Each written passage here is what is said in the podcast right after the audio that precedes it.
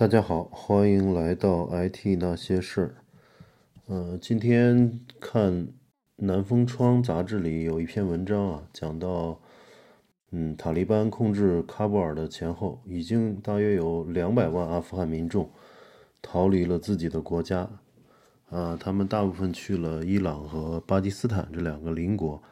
还有不少呢去了欧洲和南亚。啊，其中有一张照片特别令人唏嘘啊，就是一一张阿富汗前通信和信息技术部部长萨达特的照片啊，现在穿了一身类似美团外卖的那种黄颜色的服装啊，他现在在呃德国莱比锡成了一名外卖员啊，这个非常令人感慨啊，就是国家没了，每每一个个体啊是也会变得。这个无足轻重，而且被各个国家推来搡去。呃，现在收留多少难民呢，也成了世界政客谈判的一个筹码。啊，似乎呢只是一个数字，嗯，不是一个活生生的人。啊，所以今天中国能有呃如今的这个安定和富强，我们是应该感谢的。也就是要有爱国之心，呃，但是也要正确的爱国啊。这些年，社交媒体上的爱国情绪已经被点燃了无数次，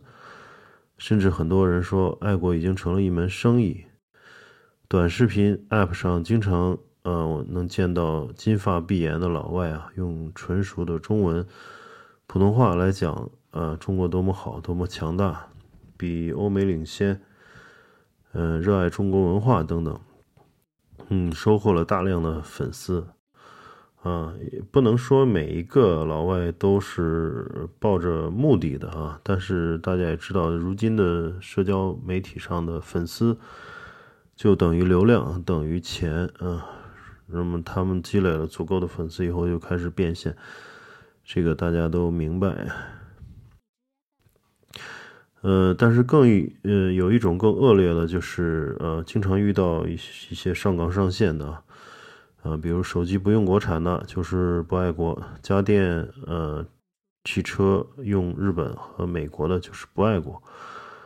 嗯，是包括说国外是是任何方面先进，就也都是不爱国等等。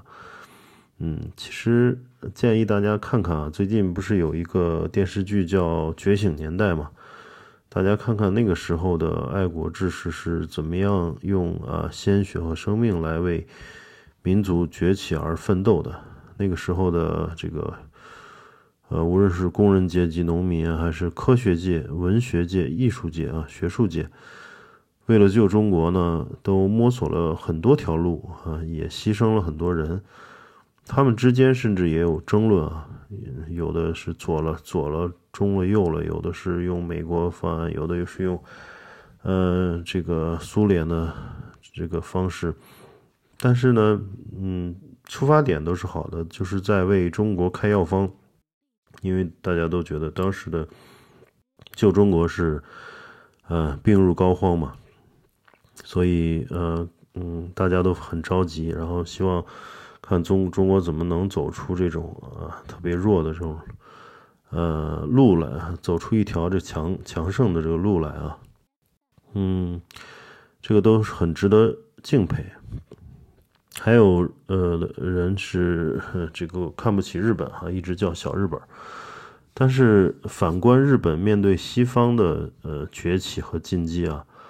呃，实际上做的是比我们好的。呃，有很多人也知道，就是一八五三年啊，美国的佩里船长啊，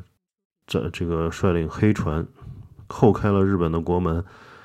呃，从此之后呢，就有一群志士啊四处奔走，啊，坚定的认为日本必须改革自强，啊，要发展科技，要出国留学，学习西方的科学技术。呃，学习西方的这个坚船利炮，啊，所以后来才有了这个倒幕运动啊，然后大政奉还啊，呃，也就是我们所说的明治维新。呃，从这个角度啊，实实实际上日本啊，在这个十九世纪啊，就已经比中国更早走上了一条正确的道路。嗯，有一有一部这个电视剧啊，也叫叫大和剧，日本的这 NHK 拍的，叫《龙马传》，讲的是明治维新时期的爱国志士坂本龙马的一生，呃，非常值得一看。所以落后的时候，呃，看清楚别人为什么强，看清楚自己为什么弱是第一步，当然也是最难的一步。闭上眼睛看不见，或者骂对方、瞧不起对方，依然抱着“老子天下第一”呃这种思想，就算被打了也怨恨别人，不讲武德，实呃实际上始终是弱者的表现，对事情的根本解决没有任何好处。